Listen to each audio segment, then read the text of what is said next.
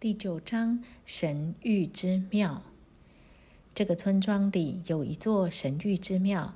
听说从这个庙建好之后，在庙里只能用“生命、爱与和平”三词，波动非常强。几乎所有的病人经过这里都会复原。也听说很久以前，庙里就开始用“生命、爱与和平”这几个字眼。而且从这里散放出去的波动非常强。如果用到不和谐或不完美的字眼，那就显不出力量。他们跟我们说到一件事：你只要用生命、爱、和谐、和平和完美等言辞，很快你就说不出那些不和谐的字词。我们企图用些不协调的言辞，每一次都发现说不出口。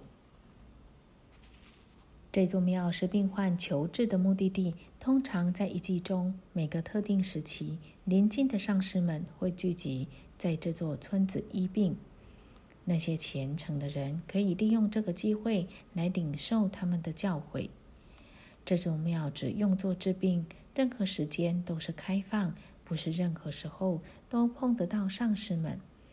但是他们可以到庙里来求医治，所以参加朝圣团行列者，他们就不会为他们治病了。他们在朝圣的行列之中，没有显得特殊和其他人一般。每一个人里面都有神似的大能。我想那天早上他们徒步过河，只是显出他们可以应付任何紧急状况，而我们也是应该可以的。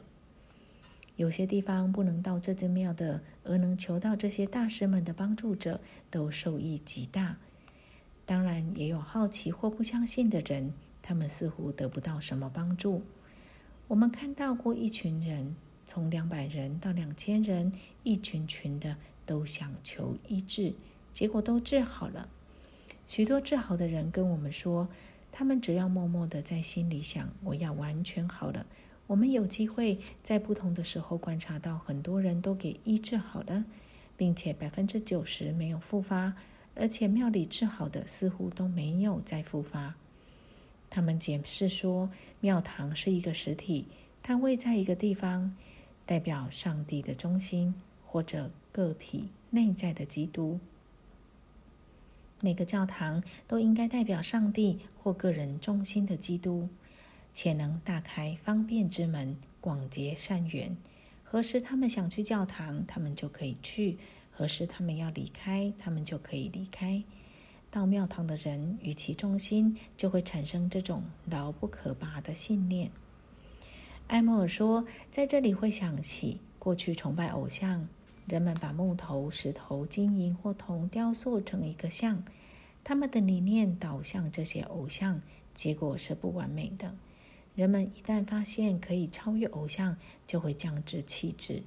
他们知道必须注视着爱，并且以之为理想，从内在降至引导出来，代替雕刻的偶像。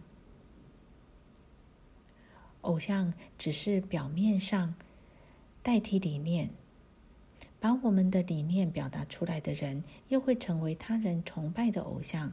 我们应该了解，是理念在彰显，而非个人的表现。甚至对伟人耶稣来说也是。耶稣看到人们以他的人作为理想，而不是他的理念，他就离去。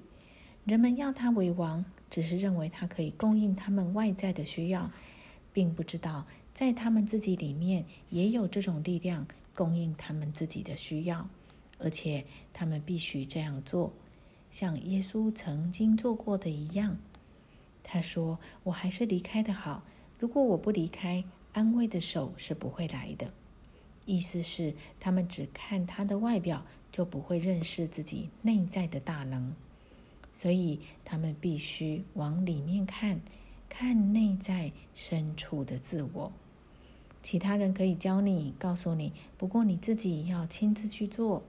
如果你干看别人，你建立的是偶像，而非理念的显现。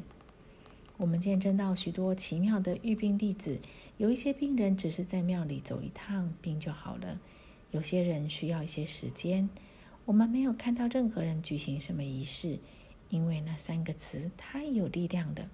每一个人到庙里的人都蒙受极大益处。我们看到一个人得了骨化症，抬进庙里，一个小时之后他可以走动，完全治好了。稍后他还跟我们一起工作了四个月。另外一个没有手指头的人又长出手指头来。一个小孩肌肉萎缩、背驼，马上好了，而且步行走出庙堂。麻风病、下咽、耳聋等病症，还有其他疾病的，都想马上复原。